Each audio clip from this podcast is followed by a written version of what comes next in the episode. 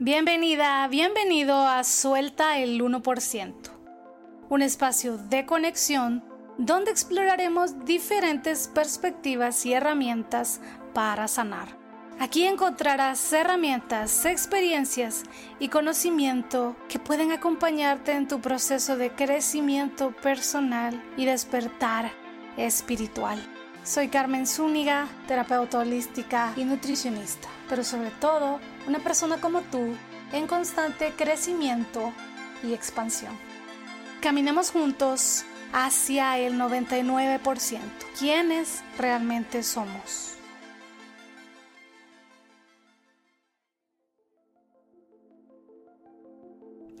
Hola alma hermosa que estás del otro lado escuchándome, bienvenida, bienvenido a Suelta el 1%. Hoy tenemos a la segunda invitada del podcast, Rocío Herrera, quien es una terapeuta floral salvadoreña, mamá perruna y muy comprometida con el bienestar animal y con educarnos acerca de esta dinámica de familias multiespecie. Ella en este episodio nos va a estar compartiendo sobre Luca, su perrito Golden Retriever, quien le cambió la vida y le ha enseñado muchas cosas. Además, nos va a estar contando cómo ha enfrentado los retos de salud que ha tenido Luca y también cómo ir integrando un diagnóstico de cáncer en Luca y cómo ella lo ha estado llevando y su visión actual de la muerte y cómo se está preparando para ese momento.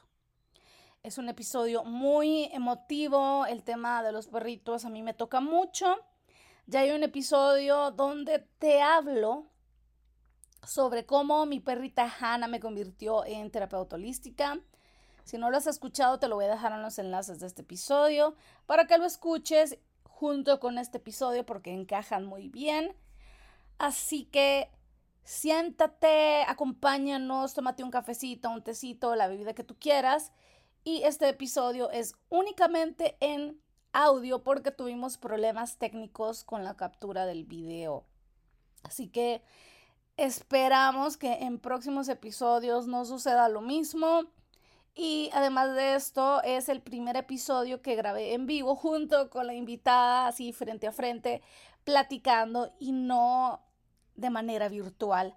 Así que fue un episodio muy especial, fue una primera prueba y también te quiero aclarar que mi comunicación en general es utilizando el tú. Pero en los últimos episodios que he estado grabando utilizo el voz, se me sale el voz, que es la manera en la que hablamos en El Salvador. Y esto ha sido un poco extraño, pero me he sentido tan cómoda con las invitadas que se me ha salido el voz. Así que te lo aclaro, te quería aclarar estos aspectos del episodio para que no te confundas y ahora sí, vamos con el episodio número 8, lo que Luca me enseñó con Rocío Herrera de OBU SB. Bienvenida Rocío a Suelta el 1%. Estoy muy emocionada de tenerte y que platiquemos sobre Luca, sobre tu experiencia como mamá perruna, todo lo que has aprendido y también sobre este mundo holístico en el que estás y cómo Luca te llevó a ese camino. Gracias, Carmen. La verdad es que la oportunidad de estar acá y poder compartir con todos es muy valiosa para mí. Bueno, para empezar con, con este podcast, te quiero preguntar, ¿cómo llega Luca a tu vida? A mí me toca viajar a Panamá, me fui a vivir a Panamá en 2009 y fue un shock cultural bastante fuerte. Llegué a vivir a un pueblo, a Panamá, me fui sola, sin familia, sin amistades, sin conocer a nadie. Y entonces me fui en noviembre de 2009. En febrero de 2010 yo ya estaba harta y me quería regresar al país. Y mi expareja me dice, te voy a regalar un perrito para que tengas. La verdad es que yo siempre había querido tener perros y no, no había tenido la posibilidad. Entonces fue como que me dio ese regalo y me enamoré del perro. Antes de, de, llegar a Luca, yo vi un par de perritos, pero yo sentía que le hacía falta algo. Era, no era mi perrito. Sí. Entonces, cuando encontramos a Luca, que fue como súper divertida la anécdota, porque estábamos haciendo súper y en una cartelera había una foto de unos perritos y yo dije, llamemos, nada perder. Y cuando llegamos al pueblo donde vivía Luca, porque él vivía en otro pueblo, ah. este, me, me entregan al perrito y fue como, este es, me enamoré inmediatamente de él. Me lo entregaron un 23 de abril, tenía un necesito con 20 días. Bien chiquito, súper chiquito, era una bolsa así amarillita de pelos, eh, preciosa y sí, no lo pude soltar. 13 años después de que se Ay, qué hermoso. Son 13 años siendo mamá de Luca. Wow. 13 años, hermoso. ¿Cómo veías la relación entre humano y animal, este vínculo entre perro y humano antes de Luca? Bueno, yo creo que siempre para mí fue como un amigo o un compañero. Nunca vi como tener un perro para que cuidara la casa o un perro nada más de adorno para que estuviera ahí y que otras personas se hicieran cargo. Siempre fue como quiero un perro para que me acompañe el resto de mi vida a hacer cosas divertidas y vivir la vida. Qué interesante que ya hubieras tenido este como esta visión de la relación de humano-perro, porque muchas personas ven al perro como quien cuida la casa, el adorno de la casa, que se quede amarrado, ¿verdad? Y al final viene siendo también un trato violento para estos seres que al final vienen a acompañarnos. ¿Cuáles han sido, mejor dicho, los aprendizajes más grandes que has tenido a través de Luca? Bueno, mira, traje copias y voy a leerte algunos porque no quería que se me olvidaran. Y el primero sería soltar el control. Eh, por mi forma de ser, tiendo a querer tener el control de muchas cosas y con Luca he aprendido de que yo no tengo el control de todo, que tengo que fluir. La paciencia, tampoco soy una persona muy paciente y él, y más en esta etapa de su vida de abuelito, de ancianito, me está enseñando mucha paciencia. Ir más lento en la vida, disfrutar de la naturaleza, miles de otras más, pero ahorita lo que estamos eh, transitando sería vivir la muerte de una manera diferente. Y la verdad es que cuando Luca llega a mi vida, que te cuento que me lo dan así chiquitito, al mes de tener a Luca yo me puse a llorar porque dije, ¿qué voy a hacer cuando este perro se me muera? Y 13 años después, ahora sí estoy viviendo ese proceso que sé que falta poco tiempo de vida conmigo en este mundo físico, que él va a desaparecer físicamente, pero que la muerte no significa que Él va a desaparecer de mi corazón y de todas las enseñanzas que Él me ha dejado. Así que sí, me está enseñando a vivir la muerte de una manera diferente. Sí, la verdad que, que estás pasando un proceso muy fuerte con Lucas, ya lo vamos a platicar más adelante. Hay, hay animales creo que, que no nos como tocan tanto a nivel de nuestra alma, nuestro corazón, hasta cuando llega ese animal, ese perro, gato, puede ser, no sé, una vaca, he visto varios, cabra, he visto varios dueños de animales que, que o sea, tienen una conexión profunda con, con, los animales. Y a mí me pasó con Janita, con, con mi perrita que ella llegó y pues yo no estuviera aquí, ni no estuviera este podcast, no existiera nada lo que hago ahorita sin Hannah. Ella ha sido como quien me mostró el camino hacia lo holístico, a conectar más con mi espiritualidad y así como, como decías de las lecciones de Luca, a tener más paciencia, a ir más despacio, porque ellos también tienen sus propios ciclos, necesitan sus propias rutinas y uno como, como su humano o padres, madres, perrunos, pues también tenemos que atender sus necesidades. Y bueno, Rocío, ¿cuándo te diste cuenta que Luca y en general los animales, los perritos eran maestros espirituales? Bueno, la verdad es que con Luca he vivido muchas situaciones diferentes en mi vida, pero creo que la que más me marcó fue cuando me separé. Yo me voy a vivir a Panamá, como te cuento, y luego de siete años me separo y me toca regresar a El Salvador a empezar de cero. O sea, mis amigas ya tenían eh, tal vez parejas, hijos y tenían un estilo de vida que ya no estaba yo incluida, mi familia igual. Entonces me toca regresar a El Salvador a la nada prácticamente, o así me sentí yo, así me sentí. Entonces, aparte me estaba separando de una relación de 12 años y fue como regreso y los primeros tres meses recuerdo que depresión total. O sea, me sentía mal, deprimida, entré en un momento muy oscuro de mi vida y mi única motivación era levantarme todos los días para sacar a Luca a la calle. Porque tenía que salir a hacer sus necesidades. Él estaba acostumbrado a salir dos veces al día y bueno, sacarlo y darle de comer era como mi única responsabilidad y prioridad en ese momento. Y bueno, después, en ese momento, claro, en automático yo hacía las cosas y no, no sentía nada. Sí. Porque obviamente estaba pasando por un momento muy difícil.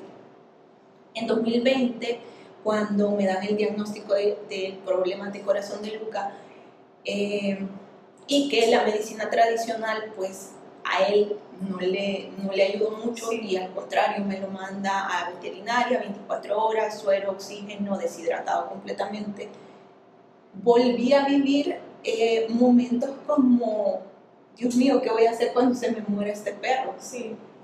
Y ahí fue cuando encuentro las flores de Bach, el Reiki para animales, y entonces cuando empiezo a estudiar estas, estas disciplinas, me doy cuenta la misión de Luca y el propósito que él tenía conmigo, que era venirme a mostrar todo esto que yo ya sabía, porque yo ya desde más pequeña había eh, empezado a usar medicina natural, pero que no lo había hecho consciente en mi ser. Entonces Luca vino a hacerlo consciente en mí. Qué belleza, me siento identificada con Janita, ¿verdad? Sí, porque no nos damos cuenta que, bueno, pareciera que nosotros elegimos a nuestro animal de compañía, nuestra mascota, pero en realidad son ellos quienes nos escogen a nosotros de acuerdo a nuestra misión, también nuestro camino de vida, nuestro propósito, y ellos también están ahí para apoyar ese propósito de vida. Nos contaste cómo llegó Luca a tu vida, cuáles fueron esos primeros retos que viviste con Luca y cómo el tener que atenderlo, cuidarlo, te ayudó en los momentos más difíciles y pues generó otro vínculo todavía más profundo con Luca. Quisiera saber cuál es tu visión actual de la relación entre humanos y animales. Lo que yo he podido entender o aprender con Luca y con muchos de mis pacientitos trabajando con las flores es que los perros no necesitan tantas cosas. No necesitan ropa, collares que combinen o no, no necesitan eso los perros, los gatos y los animales en general lo que necesitan es tiempo con nosotros y conexión con la naturaleza. Es lo más importante para ellos porque eh, no son niños humanos. Entonces eso es lo más básico e importante. No son niños humanos, entonces no tienen necesidades de niños humanos, tienen necesidades de perros o de gatos. Entonces aprender sobre sus especies, leer, informarme de todo lo que ellos requieren en alimentación, en tiempo de calidad, en enriquecimiento ambiental. O sea, todo eso es lo que ellos realmente necesitan y es lo que yo estoy intentando darle a Luca. Sí, la verdad es que ahora creo que hay un despertar de conciencia también con respecto a los animales, que hay ya más personas que tienen mascotas, que tienen perros, gatos, pero se cae como, como decís en esto de de creer que son bebés humanos y que pues no son, no son animales y claro, son nuestros hijos, familia, eh, pero animal, ¿verdad? Y, y, obviamente hay que respetar lo que ellos son, su naturaleza. Por ejemplo, pues si los perritos necesitan morder, necesitan correr, necesitan salir, necesitan olfatear. Y si solo están en la casa, destruir, revolcarse en la tierra, necesitan tantas cosas que a veces nosotros queremos controlar, que es donde te digo el control que Luca me enseñó. O sea, hubo un momento en la vida que yo controlaba el paseo de Luca, que yo controlaba la hora que comía o dónde comía, dónde dormía y todo lo que él hacía. Y después de 2020, que te comento que pasa su problema del corazón, que voy encontrando las flores, voy entendiendo, porque voy encontrando en el camino diferentes herramientas, diferentes personas que me enseñan que no era así. O sea, él tiene la decisión de elegir qué es lo que quiere y necesita muchas veces. Claro, como tutora yo puedo decir que esto es peligroso, claro. no se va a hacer, pero también como mamá perruna es como que esto es peligroso, pero yo voy a ver que no te pase nada y si quieres hacerlo, hazlo. Porque a la fecha, Luca, si yo tuviera que elegir una palabra para definirlo, yo diría que él es intrépido. Entonces, y a la fecha, o sea, él busca la lomita más grande para ir a hacer sus necesidades y yo a veces le digo, Luca, tus patas ya no te dan, pero él ahí quiere hacer y yo lo acompaño a que él haga lo que él quiere, que es subirse en esa lomita peligrosa y que tengo miedo porque se puede lastimar, se va a caer, pero lo acompaño. Me encanta tu postura, la verdad es que tendemos a controlar, como decís, me recuerdo a mi hermana con Hannah, que aquí está detrás de cámara, mi hermana, que de verdad, o sea, trata de controlar demasiado, o sea, que la comida, que el horario, de que tiene que ser así, que tiene que, que ser tal cosa, que tiene que caminar en tal lugar, hueler en tal lugar. Y la, la verdad es que toda la razón, o sea, ellos también tienen esa autonomía o deberían de tener esa autonomía para decir, bueno, yo quiero hacer, hacer mis necesidades aquí, quiero jugar aquí, quiero saludar a tal persona y, y apoyar, acompañar. Y ese tema es súper importante porque igual que a los niños humanos queremos hacer que saluden a las personas que a veces ellos no quieren saludar o queremos que hagan X eh, cosa si ellos no quieren, ¿por qué? O sea, ¿por qué los vamos a obligar a hacer cosas que no quieren? Como te digo, hay momentos que claro, nos toca redireccionar esa situación y decir, ok, nos tenemos que ir a la casa porque no vamos a quedar a dormir en el parque, situación que me está pasando ahorita con Luca. nosotros salimos tipo 5 de la tarde y últimamente me está tocando entrar a las 7 de la noche en mi casa porque él se quiere quedar en el parque a ver, porque ya no puede jugar, pero a ver a los niños, a los perritos que van pasando. Y cuando yo no puedo hacerlo, modo, toca levantarlo y llevarlo a la casa, pero cuando tengo el tiempo, lo dejo, sí. que disfruten. ¿Y el parque donde van con Luca queda cerca de su casa? Súper cerca. O sea, son ni cinco minutos, creo yo. Ah, bueno, así es más fácil. Sí. Porque con Janita, pues la caminamos afuera de la casa, pero se acostumbró a ir a otro parque. Y ahí sí toca ir en carro y pues, no sé, nos tardamos entre 30 a 45 minutos. Y ella, pues, quiere ir a ese parque y ese es su parque y, pues, no disfruta caminando fuera de la casa por lo mismo. Y entonces, hemos aprendido igual a decir, bueno, ese es el parque de la Hanna, se acostumbró a ir aquí, aquí le gusta, aquí están sus amigos, entonces aquí vamos a ir. Y también darle novedad, ¿verdad? Pero también respetar las rutinas y hablarles creo que es súper importante porque muchas personas creen que los perros no entienden, pero son demasiado inteligentes que te sorprenden todos los días. Me acaba de pasar que ayer en la noche le dije, Luca, mañana tengo una actividad, necesito que me colabores en la mañana para hacer todo, porque él ya no se levanta solo. Okay. Yo tengo que levantarlo para que coma, para que haga sus necesidades, pues tengo que dejar todo eso listo porque como durante el, tiempo que yo no esté, él no se va a levantar, sí. entonces necesito dejarlo como preparado. Y mi mamá me dijo, mira, ¿cómo está? Hoy en la mañana me dijo, mira, Luca, me dijo, de verdad que se está colaborando. Y yo dije, wow, gracias Luca, porque realmente fue como que me estaba entendiendo todo lo que yo le había dicho. Eh, se levantó en la mañana, bueno, se levantó, se, se incorporó, digámoslo así, y, y, estaba esperando que yo le diera su desayuno, comió, estaba esperando que yo lo levantara, lo saqué, salió al jardín un ratito, se acostó, me, me ladró porque me avisa, ya, ya me quiero regresar adentro, entró a la casa, tomó agüita y se quedó dormido. Entonces yo me quedo tranquila que, estoy llorando, que estoy llorando. Y él son las 9.51. Normalmente a veces todo eso termino de hacerlo a las 11 de la mañana.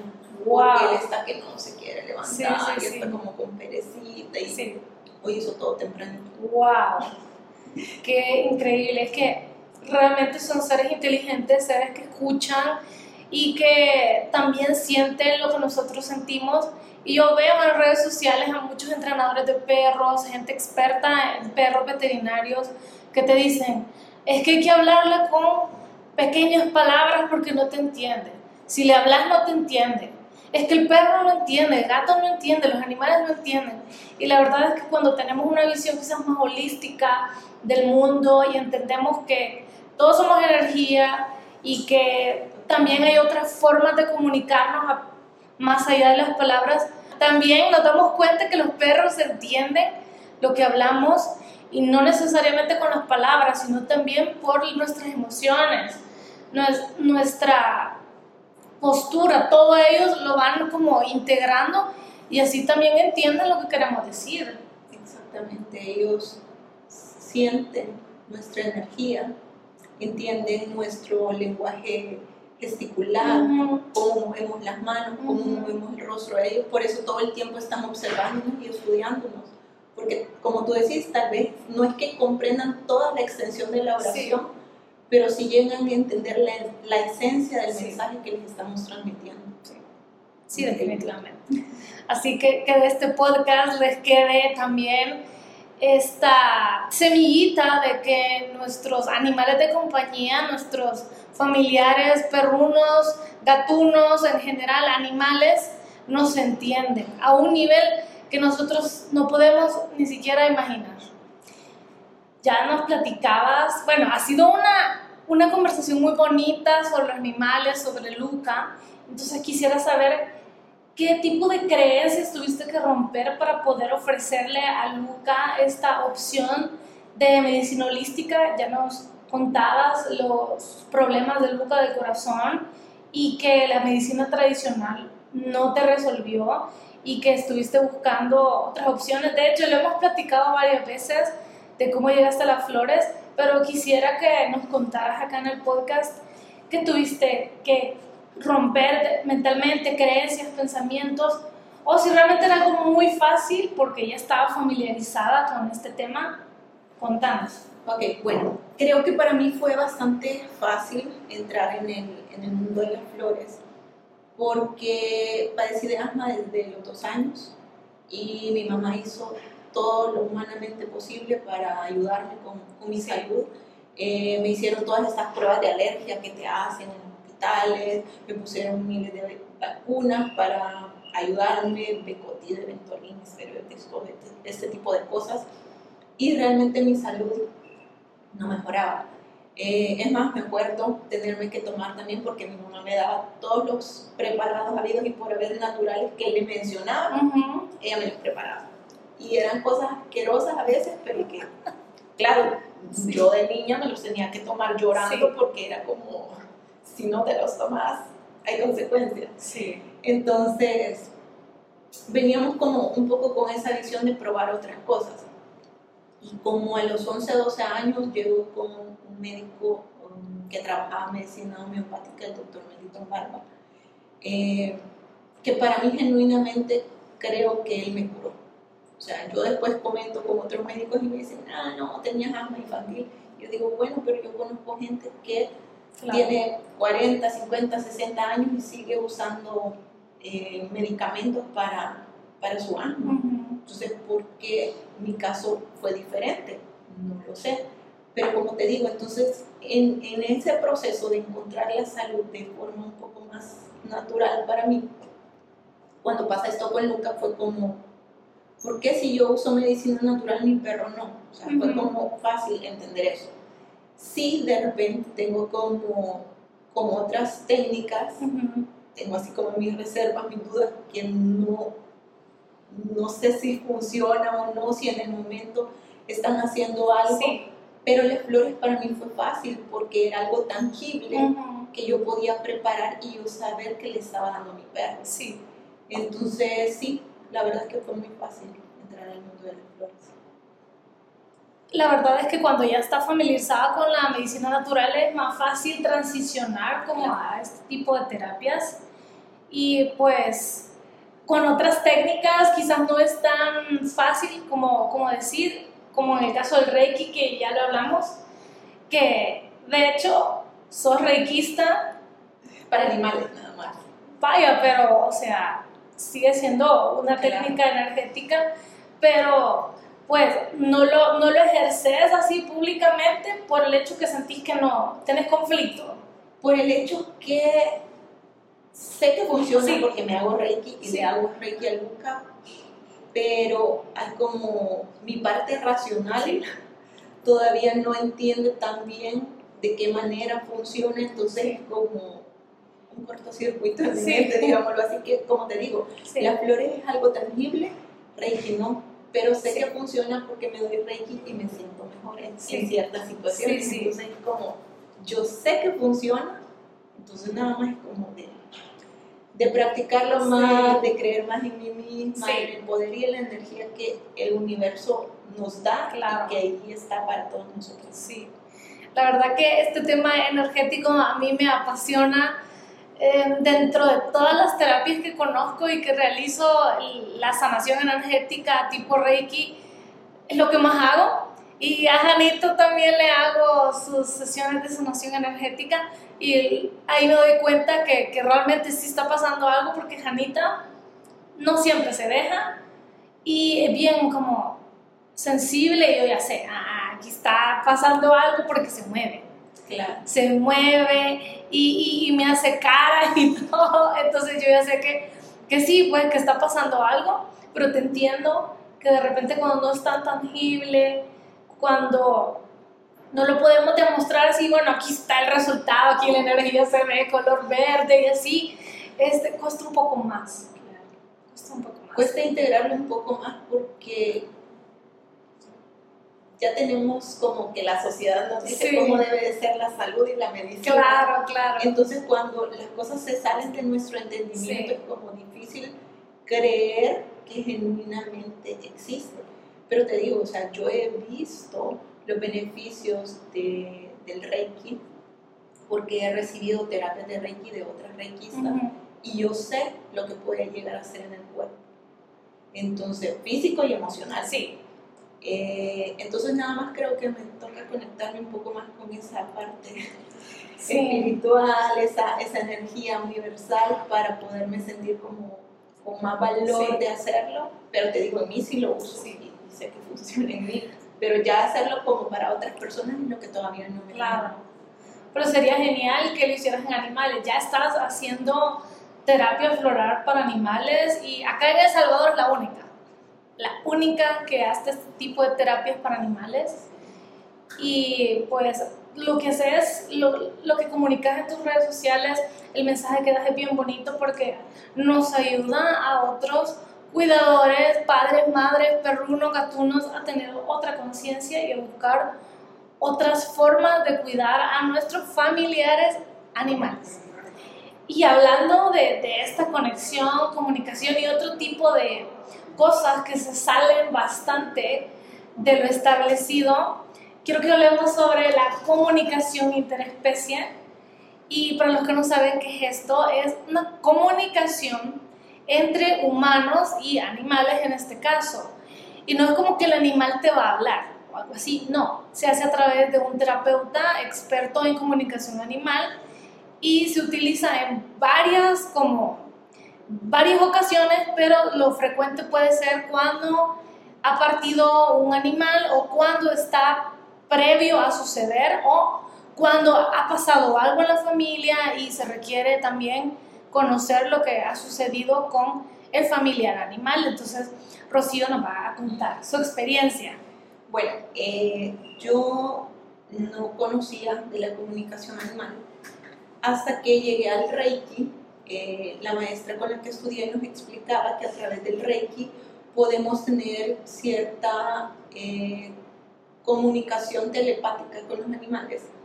Y si bien yo nunca la viví, o sea, yo estuve en un curso donde habíamos más o menos ocho personas, creo, y de las ocho personas no sé si fui la única que no, no lo pudo vivir. Por lo mismo que te comento, porque mi parte racional todavía como que no me deja entrar en algunos eh, fondos de, de mi mente y entonces estoy así como que sé que existe, sé que existe, sé que se puede hacer, pero yo todavía no he podido desarrollar esa habilidad que todos tenemos, pero que hemos perdido porque la sociedad, la iglesia, todo lo que nos dicen es como perder tus, tus dones eh, con los que naciste, pero bueno, toca desarrollarlos. Y sí, con Luca eh, me tocó hacer una comunicación eh, porque su veterinaria me, me, dio la recomendación para que pudiéramos como ver de qué manera poder trabajar ciertos temas de salud que le está pasando ahorita y la verdad es que se lo súper recomiendo a todos. Es una experiencia muy, muy transformadora, muy bonita. Eh, el mensaje que, que el Buca me da en este caso realmente es increíble porque la comunicadora animal con la que yo trabajé, yo no la conozco, ella no me conoce a mí, no tenemos nada en común. Y pudo decirme como ciertas cosas que Luca y yo somos los únicos podemos saber. Incluso mi familia, hay cosas que me, que me comenta la chica que incluso mi familia no puede saber. Entonces, sé que es un tema un poco loco, un poco difícil de entender y de creer, pero solo quien lo vive realmente puede darse cuenta que lo que te están diciendo no es. Y tampoco es una comunicación larga y extensa, ¿no? O sea, se hacen preguntas puntuales, en este caso por temas de salud, como sí. tú decís. O sea, Luca está transitando una etapa ya muy avanzada de, de cáncer, entonces sí, habían como cosas puntuales que yo necesitaba saber de qué mejor manera ayudarle a él. Y ya, eso me, me dio bastante paz y tranquilidad para poder vivir este proceso de mejor manera. ¿Cómo lo estás viviendo? Contanos porque estás ahí, mamás perrunas, papás perrunos en general, familias que están pasando procesos con sus animales de compañía. Contanos cómo está viviendo este proceso de cáncer la Luca. Es difícil. Eh, es más, hace el lunes tuve un sangrado nasal que me descontroló por completo. Luego hablando con su veterinaria me dijo que es algo que puede ser como ya de la cotidianidad por su cáncer avanzado. Entonces que no me asustara, que mejor estuviera más tranquila para poderlo atender de una mejor manera y recordé justo a una paciente que ella llegó por flores y que su perrito tenía, sí, tenía un tumor en su orejita y varias veces se sangró y salían corriendo al hospital. Entonces le escribí, platicamos, eh, me dio tranquilidad lo que ella me comentó. Entonces la verdad que creo que hoy por hoy hay muchos temas de los animales que no lo sabemos. Y muchas veces algunos veterinarios no son tan empáticos y tan amorosos para decirte las, las cosas. Entonces toca eh, hacer comunidad entre nosotros, mamás y papás perrunos, hacer comunidad entre nosotros para poder em, contar situaciones que pasan, porque obviamente la muerte de un perro, vivir su vejez, no es algo que se comparta tanto. Entonces es una etapa que realmente para mí ha sido como increíble en el sentido que estoy aprendiendo a conocer a un Luca totalmente diferente de viejito, de lo que fue de cachorro, de lo que fue de adulto. Entonces, eh, el hecho de, de, acompañarlo en esta etapa, si bien está siendo transformadora para mí, si bien estoy aprendiendo lo que te decía, a vivir la muerte de diferente manera, sí toca una fibra en mí que por momentos me saca de control. Ese día del sangrado, yo, o sea, después, claro, sí. me moría de risa porque andábamos en la calle, era la hora del pan, y los vecinos que conocen, que ya saben que le van a dar su pancito, eh, es justo estaban comprando el pan y él empezó a sangrar. Entonces yo me lo quería llevar a la casa para limpiarle su naricita. Pues no, él estaba más preocupado por el pan y se lamía y se lamía la sangre. Y yo así, como nunca está sangrando, te tengo que llevar a la casa y limpiarte. Le dieron su pan y ya él se fue caminando con su pan a la casa, comiendo. Todo el camino feliz comiéndoselo. Y yo así como... O sea, yo llegué en shock a mi casa a contarle a todo el mundo, ayúdenme, hagamos algo, y él terminándose de comer su pan. ya, te comiste tu pan tranquilo. Eh, después de ese, de ese momento, llegamos, él se pudo calmar, tranquilizar, el sangrado paró. Eh, le escribí inmediatamente a su doctora, ella me dijo, no te preocupes, son cosas que pueden pasar, solo revisar que no siga sangrando, si sigue sangrando más, pues no, tenés que ir a la, veterinaria y ver qué pueden hacer por él. Eh, pero gracias a Dios al día de hoy no ha vuelto a sangrar, está comiendo súper bien, está saliendo a caminar, haciendo sus necesidades normalmente, entonces yo lo veo con energía, lo veo contento, sé que estoy más tranquila, pero en ese preciso momento me descontrolé completamente. Entonces sí, vivir el proceso de vejez de un perro para mí no ha sido fácil. Bueno, yo todavía no llego a ese momento porque Janita apenas tiene dos años, pero solo pensar llegar a una edad de 12, 13 años, hay perritos que pueden durar hasta 15 años, ¿verdad? Entonces, no, me lo imagino lo, complicado que debe ser, pues, que tiene otras necesidades, que requiere más tiempo, paciencia y también lo que uno siente, pues, como, como mamá perruna, de decir en cualquier momento ya no va a estar en este plano, o sea, aunque vos, Rocío, tengas un entendimiento ahora diferente de la muerte, de, pues que el hecho de que Lucas parta de este plano no quiere decir que va a dejar de existir, va a existir en tu corazón, va a seguir existiendo. No quiere decir que no duela, claro. no quiere decir que no sea difícil. Y eso que acabas de decirte, que estar como todo el tiempo pensando que va a morir. Eh, a mí el viernes, antes de la vacación, me dieron el diagnóstico de cáncer de Luca. Ya en 2020 habíamos pasado por el diagnóstico de problemas del corazón y que tenía que tomar para toda su vida una pastilla y fue algo que también me sacó de control en algún momento. Sí. Pero cuando me dan el diagnóstico de cáncer, yo dije, wow, o sea, hemos transitado el tema corazón, evolucionó bien, pudimos librarnos de estar tomando pastillas durante tres años y ahora viene el cáncer, entonces fue como, hoy sí sentí como, este es el final. Sí. Porque claro, te dicen cáncer y tú decís, se murió. Sí. Entonces, la vacación entera la pasé, bueno, por situaciones de la vida, íbamos a irnos de viaje y se cancelaron los planes y nos quedamos en casa. Entonces yo pasé 24/7 prácticamente tirada en el piso, besándolo, abrazándolo, hablándole, porque yo dije, ya se murió el perro. Ahí está vivo todavía. Pero entonces, después de esta semana de vacaciones, llegó un día que estaba demasiado mal. O sea, estaba demasiado mal, estaba teniendo bruxismo incluso de día. Eh, emocionalmente me sentía todo el tiempo como angustiada, con ansiedad pensando el perro se va a morir en cualquier momento. Pero, bueno, me toca hacer una nueva comunicación, eh, por lo mismo, pues porque ya, ya teníamos el, el, diagnóstico de cáncer y teníamos que ver un par de temas. Y ahí comprendo que, la muerte es parte de la vida. Entonces, que no puedo controlar nada, traer las lecciones de Luca, y que tengo que eh, dejar que él viva su proceso, porque tampoco puedo controlar la muerte de Luca.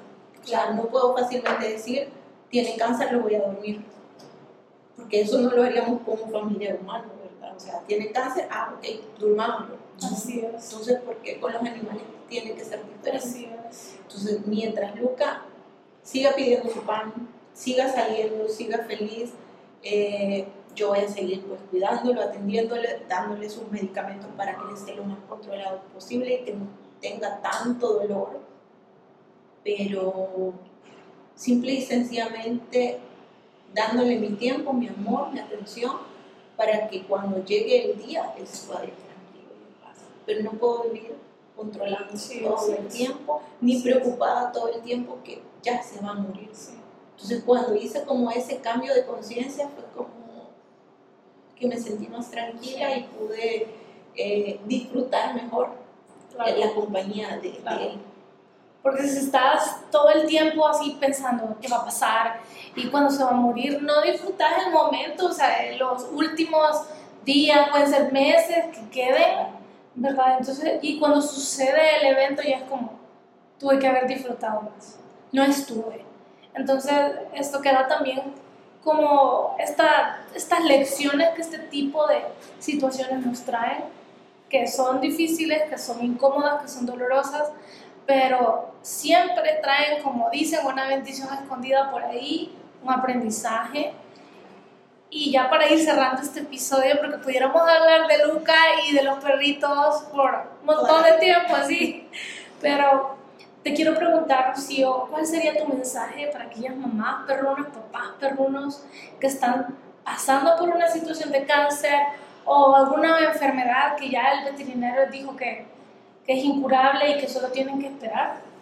Ok, primero paciencia, mucho amor mucho respeto para el animal, porque como te digo, no porque tengo un diagnóstico de una enfermedad X que yo digo que ya el perro se murió, no soy yo la que decide. Al final hay un poder más grande que es el que decide cuándo es nuestro día.